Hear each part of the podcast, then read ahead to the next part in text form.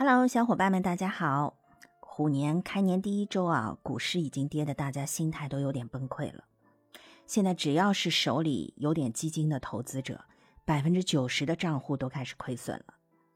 那亏损了呢，就继续持有，总是要持有到挣钱再赎回，对不对？但是大家呢，又刚刚发了年终奖，手里有些闲钱，该如何配置手里的这点闲钱呢？现在大家看到波动，看到风险，那只有两个字：恐惧。都想买保本的产品。那除了我们上周说的啊，三类保本产品，一个存款，一个国债，一个保险，那还有什么低风险产品是目前很受大家欢迎的呢？答案是纯债基金。纯债基金呢，就是完全不投资股票，只投资债券的基金。这么一说你就明白，对不对？不投股票。所以股市的涨跌就和纯债基金无关。那么纯债基金该如何选呢？我们一看啊，纯债基金里啊分为长期纯债基金和短期纯债基金。现在市场上长期纯债基金有一千多只，短期纯债基金呢有四百多只。我们今天就来聊聊简单的挑选方法。首先呢，我们看短期纯债基金这类基金，风险一般都是 R 二。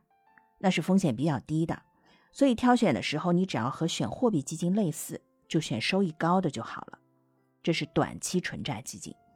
那长期纯债基金呢，就要好好区分一下了，不能只看收益，因为长期纯债基金里面有的呢可以投资可转债，有的不可以投资可转债。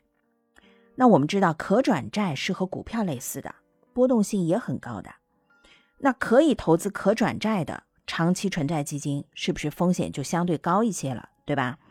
那今天咱们要说的是怎么挑低风险产品，所以我们就要选不能够投资可转债的纯债基金。那这一千多只纯债基金，一个一个来剔除，工作量是有点大了。那我们就这样，我们把近三年的收益拉出来，然后排在前五十的选出来。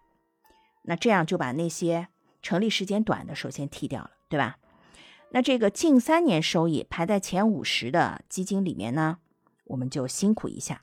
这五十只基金，我们要一个一个看一下基金详情，看看基金的投资范围，把投资范围里写了不投资可转债的留下来。那这时候呢，五十只大概就只剩了三十只左右了。这个剩下的三十只里面，我们再把。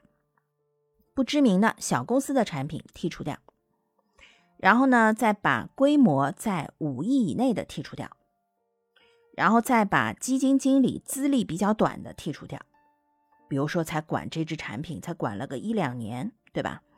这时候呢，大概就只剩五只产品左右了。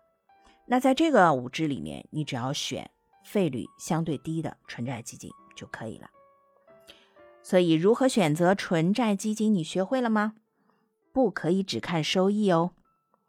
呃，如果还有不清楚的，就欢迎留言互动。海派祝英台在这里等你。